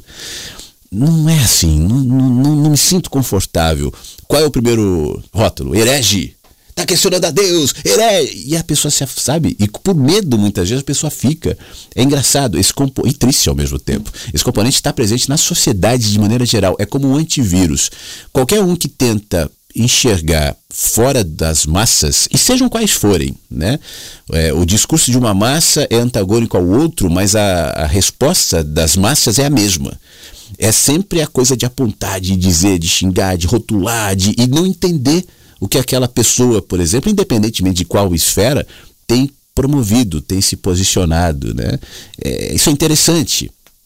É um condicionamento. Eu só consigo entender o que está dentro da minha estreita margem. O que está fora, bom, aí é, é, pessoa que se ausenta, é pessoa que não se posiciona tal. É interessante isso. Por isso eu concordo com o texto. A aprovação da consciência é fundamental, sempre. Obrigado, meu amigo Bruno. Obrigado, meu querido. Uma das suas falas mais legais que eu já ouvi. Você me representa. que legal saber que tem seres humanos que nem você. Pô, querido, que obrigado. No mesmo planetinha, boiando no espaço tal. E tem muitos, tá? Tem muitos. É... Mantenhamos nossa consciência, né? E, e eu, uma das razões pela qual eu mantenho a rádio é justamente para que pessoas como a gente consiga se identificar e saiba que é possível né? Eu não estou aqui, ontem mesmo eu estava falando com uma pessoa que me falava em relação de dinheiro, remuneração, de, e essa pessoa me dizia assim, poxa, eu não acho errado se você ganhasse dinheiro com a rádio tal. E eu diz, dizia a essa pessoa, eu também não acho errado, né? meu problema é esse. Mas eu, eu não me esforço para isso, eu não fico criando mecanismos para isso por duas razões. Não porque eu acho errado, repito, mas pessoalmente eu não conheço uma fórmula que me promoveria a liberdade de, por exemplo, estender o programa quando eu sinto que é legal, diminuir o programa quando não acho que está indo bem, não fazer o programa quando eu não puder e, mais do que isso, vir aqui falar o que eu sinto. Né? E saber que tem muita gente ouvindo, ou ao vivo ou depois, que de alguma maneira, assim como você se posicionou aqui falando isso, vai identificar uma possibilidade de expansão daquilo que os discursos estreitos tentam nos puxar, nos sugar. Se posicione! É o bem ou é o mal? É a democracia ou é a liberdade? Eu ia até colocar na, na segunda-feira, acabou não rolando e sei lá, qualquer hora eu, eu acho que eu vou botar nas redes sociais um, uma entrevista do Saramago de 2003, ou seja, quase 20 anos, né? Falando sobre a democracia. E resumidamente, para não. Porque depois eu vou, eu vou. Eu quero fazer um recorde desse vídeo, mas ele fala o seguinte, né? A gente briga por um. por algo que nós todos consideramos ser algo bom, sem questionar que é um simulacro, né?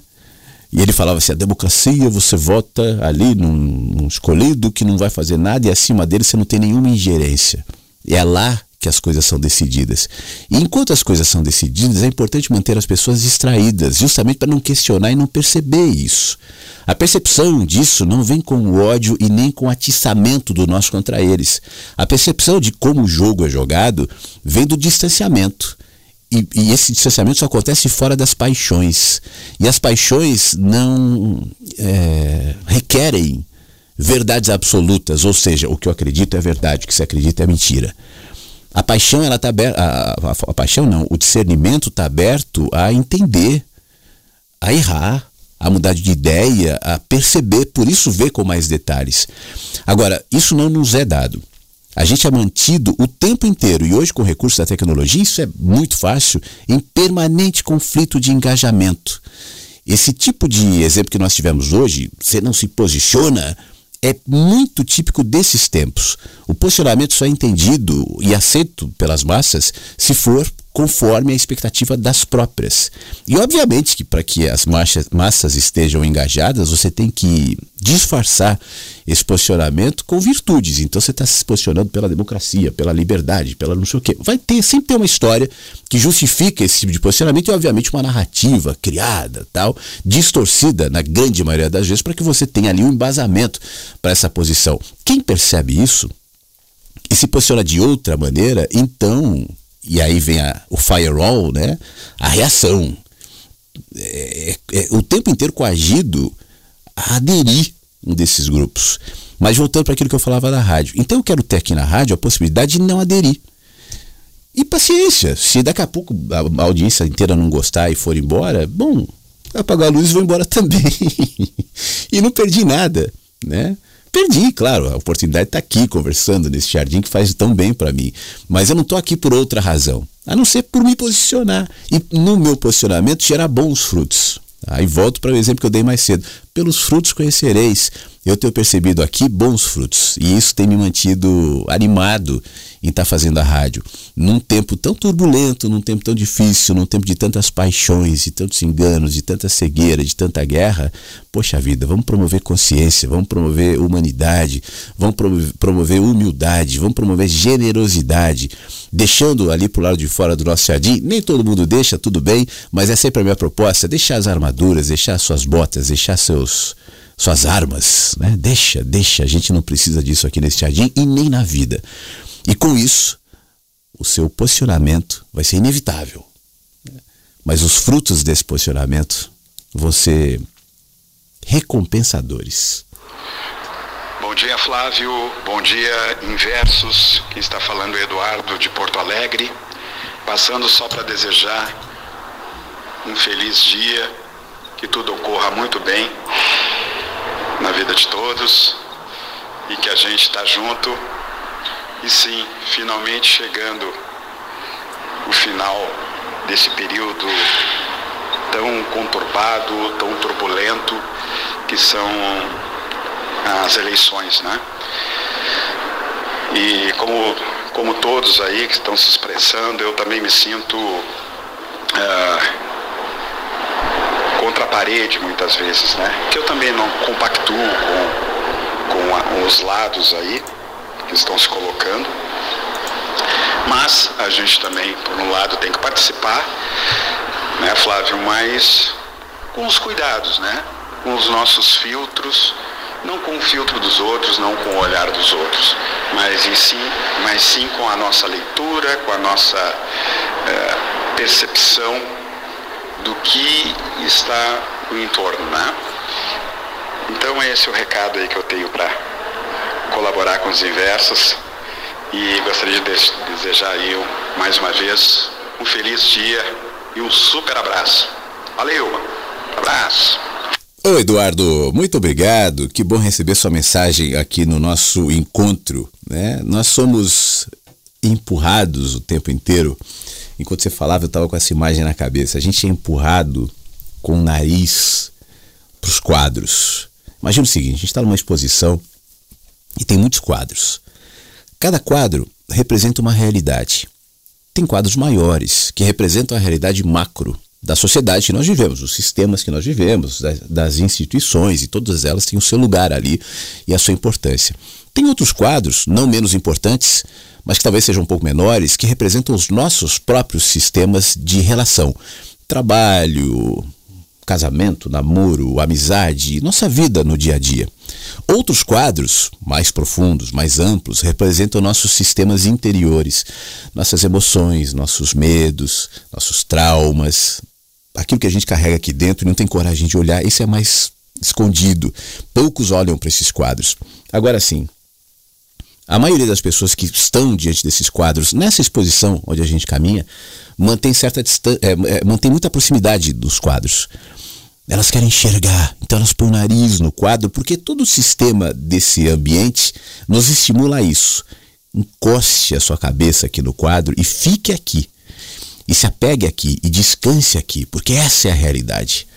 Quando um ou outro desperta e se afasta um pouquinho do quadro, é, tem outra perspectiva e percebe o quanto todos eles, de alguma maneira, estão conectados. Mas, por alguma razão, enquanto esses se afastam do, dos quadros, né, é, o movimento em volta é para te empurrar de volta. Porque senão você, ao se afastar, você se torna perigoso. Isso sempre aconteceu na humanidade inteira. Desde sempre, se você for ver personagens históricos, questionadores, contestadores e que trouxeram algo de positivo para a consciência humana, não estou falando necessariamente pontualmente aqui ou ali, apesar, obviamente, ter o seu valor. Mas quando a gente fala em termos de consciência, e aí eu incluo os filósofos, até é, fundadores de religião, enfim, pessoas que trouxeram algo positivo, Esses jamais foram compreendidos no seu tempo, jamais. Porque esse é o movimento de sempre, é o movimento da massa que tenta puxar para seu grupo, para sua massa, para o seu pensamento, para sua causa, aquele que anda à margem. Por isso é a margem. Por isso quem se propõe a enxergar a margem sabe que caminhará no sentido inverso, muitas vezes. E tem que estar em paz com isso. Eu falava da rádio, acabei acho que até mudando de assunto, mas eu, como a rádio se propõe a ser inverso, eu não trabalho para que a rádio seja rádio de massa. Porque senão vou ter que falar discurso de massa. Né? E eu acho que tudo bem quem quer fazer isso, mas às vezes o discurso inverso é necessário. E eu sinto que nesse momento, mais do que nunca, é necessário. Então, que bom que você identifica, que bom que você está aí, que bom que alguns entendem, né? Mais uma vez, obrigado. Você sabe que enquanto eu falava sobre isso, deixa eu só agradecer aqui a, a mensagem da Ana Vera de Tatuí.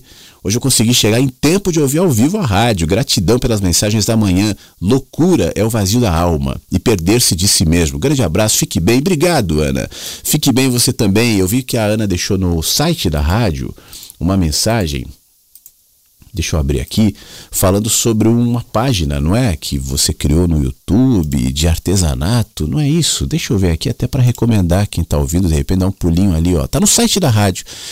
É, você não está só, não se canse da sua voz, estou meio que afastada das redes, embora esteja sempre conectada, me ocupando com vídeos e artesanato de crochês para o meu canal do YouTube. Legal. Outra coisa, ela fala de uma playlist inversa. Eu não parei para pensar nisso, Ana. Na verdade, você quer criar uma playlist suas ou da, com músicas da rádio tal? Tranquilo. É que na realidade eu, não, eu né, abrir uma playlist da rádio no Spotify é, me demandaria tempo, energia e não sei até que ponto vale. Né? Até porque eu quero que as pessoas vão ouvir as músicas na rádio não no Spotify. então, é, eu não vejo hoje uma necessidade de criar esse playlist. Quem gosta das músicas da rádio, vem para cá, ouvir na rádio. Obrigado, tá bom, Vera? E, e, sucesso aí no seu canal do, do YouTube. Mas é o seguinte, eu tô quase indo embora. É, a gente está chegando no, no finzinho aqui do Mensagens, já nos estendemos um pouquinho. Mas antes de encerrar, eu quero ler um texto, porque enquanto eu falava agora, esse texto me veio na cabeça. Eu li recentemente até, mas eu acho que ele ilustra um pouquinho o que nós conversamos, o que eu estou tentando promover e como eu vejo a nossa sociedade atual. Eu escrevi esse texto em 2011, mais ou menos, 12, por aí. Ele está no livro Mensagens que Chegam pela Manhã mas de certa maneira ele tem a ver com o que a gente está vivendo. Eu queria que você que me ouve tentasse se identificar nesse texto e, me, e diz para você, não precisa ser para mim não, onde é que você se reconhece nele? Em qual dos personagens, em qual momento, de que maneira você se reconhece nele? Fez-se manhã.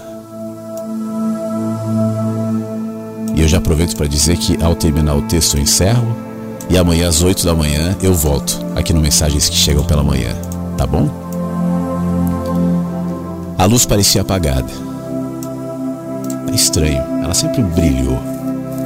Sempre iluminou todos os cantos, não tinha trevas, não tinha medo, não tinha nenhum espaço que deixasse de ser alcançado pelas, pela intensa, presente, acolhedora luz que brilhava enquanto eu brincava nos balanços, enquanto eu corria. Eu nem pensava nisso. A luz nem era um componente a ser buscado, ela estava lá. Mas naquela madrugada eu fui despertado. Muitas vozes, muitas postagens, muitos pedidos de posicionamento, tudo soava, gente assustada, lamentos que penetraram a minha consciência. Eu não consegui me manter equilibrado diante desses apelos, dessas pessoas assustadas. Porque eu acreditei no que eles diziam. E eles diziam assim, ó, em grupo: Venham! A luz! Tá lá! Olha a luz! Eu me assustei, a luz. Aí eu me apressei. Eu não refleti.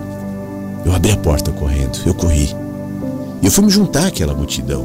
Fui tateando no escuro, fui trombando com as pessoas uns com os outros trombando, perdidos, porque não havia mais luz, agora a luz tinha se apagado. Venham! Mas a voz estava lá. A luz, a luz está lá! Eram tantas vozes, algumas sedutoras, algumas até faziam sentido, mas elas vinham de longe e nos direcionavam, oferecendo algum tipo de consolo, elegendo mestres, elegendo mitos, elegendo heróis, do povo brasileiro, elegendo guias, elegendo, elegendo. Afinal, nem tudo estava perdido, não havia só trevas, mas a luz apareceu agora.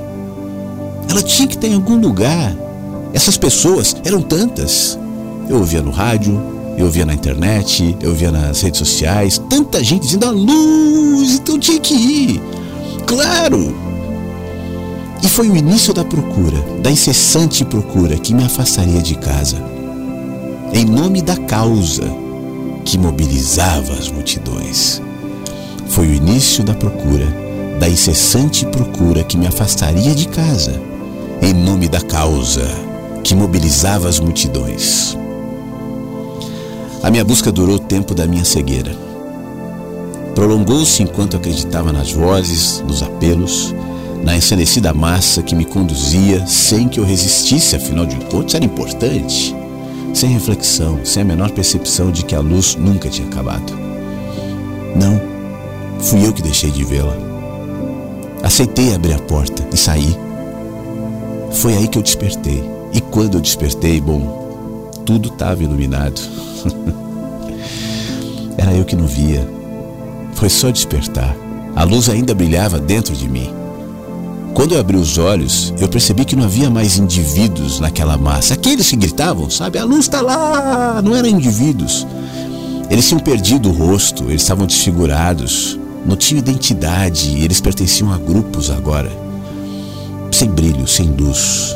E gritando, venham! Gritando muito, gritando muito. A luz está lá! Venham, a luz! E as massas iam, a luz, a luz. Era o apelo distante que os conduzia no escuro, que os impedia de enxergar, de perceber que a luz não estava lá, mas está aqui. Aí, quando eu parei para olhar a luz daqui e tentar fazê-la brilhar e compartilhar mais, esses que gritavam diziam: Mas tem que se posicionar! A luz! Isso não é posição! Eu ainda ouço esses apelos. Só que eles não me atraem. Vamos, rápido, rápido, rápido, urgente, urgente. Vai, vai lá fora, lá fora, a luz, a luz, vai, vai, sai, sai, sai, sai, sai. Não, aquiete-se. A voz uníssona da multidão ressoa ainda, mas eu não abro mais a porta. Eu despertei. Foi só o que eu fiz, eu só acordei, eu só abri os olhos. Foi só o que eu fiz. Abri os olhos e os fantasmas fugiram. E as dores cessaram. E a procura acabou. Agora eu posso descansar grato, pacificado, consciente de que apesar de mim, tudo vai continuar iluminado, claro, vivo, verdadeiro. Afinal, a luz que não está lá, mas está aqui, que não brilha fora, mas dentro, que vive em mim e me faz vivo, essa luz não enfraquece, nunca se vai, nunca se apaga. Eu acordei e fez-se manhã. Fique bem. Mensagens que chegam pela manhã com Flávio Sequeira, Rádio Inverso.